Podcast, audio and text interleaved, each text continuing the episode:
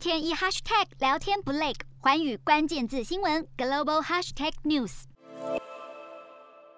美国国防部长奥斯汀、南韩国防部长徐旭共同主持第五十三次美韩安保会议。会后发表的联合声明，除了延续美韩之间的军事合作外，首度在声明中提及台海和平稳定的重要性。这是延续今年五月南韩总统文在寅访美与美国总统拜登对台海和平稳定的共识。台海议题纳入两国安保合作之中，具有深层意义。美韩安保提及台海，跟美日安保提及台海有着不同的意涵。对日本来说，台湾有事等同于日本有事，也等同于日美同盟有事。然而，南韩则有复杂朝鲜半岛情势的考量，尤其是针对北韩的军事威胁，必须确保与美国在安全上的合作关系，特别是融入美方就印太地区的战略布局。那么，台海是无法切割的部分。然而，同样面临来自中国的挑战，南韩的对中态度较日本暧昧模糊。近年来，文在寅对中采取三不承诺，试图在美中之间保持等距往来，甚至表示不参与任何围堵或对抗特定国家的行动。只是拜登上台后提振区域同盟关系，用意相当明确，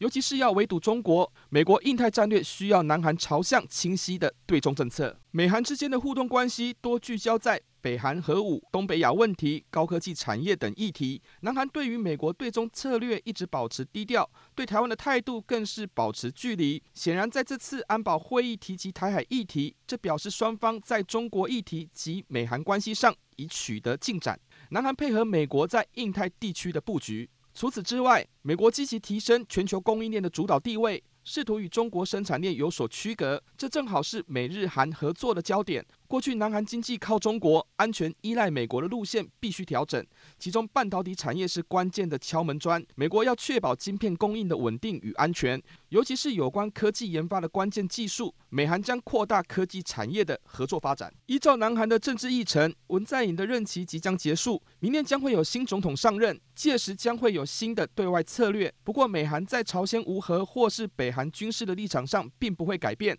唯独在对中国的态度上仍有不确定性。这也解释了为何今年五月的拜文会以及美韩安保会议的联合声明都提及台海稳定，目的就是要确保美国印太战略的推行。这次美韩安保会议的联合声明中提及台海稳定，这对两国安保合作别具意义。显然，美国有意提高台海议题的重要性，南韩也意识到自己该有的角色。此外，美国希望能提高南韩在印太地区发挥的功能，从朝鲜半岛的东海到台海安全以及南海的自由开放，这都涉及到围堵中国的策略。美韩安保合作在台海稳定上取得具体的共识，这是美国印太战略中的重要拼图。Hello，大家好，我是寰宇全世界的主持人何荣，常常跟大家分享国际观与国际新闻。但您知道为什么需要关注这些讯息吗？十二月八号星期三早上九点，就在 FM 一零二点五幸福电台幸福联合国，我和寰宇全世界节目制作人王克英将分享国际新闻的重要性以及如何爱上国际新闻。如果错过收听，还可以回听当天上午十点上架的幸福联合国 Podcast 哦。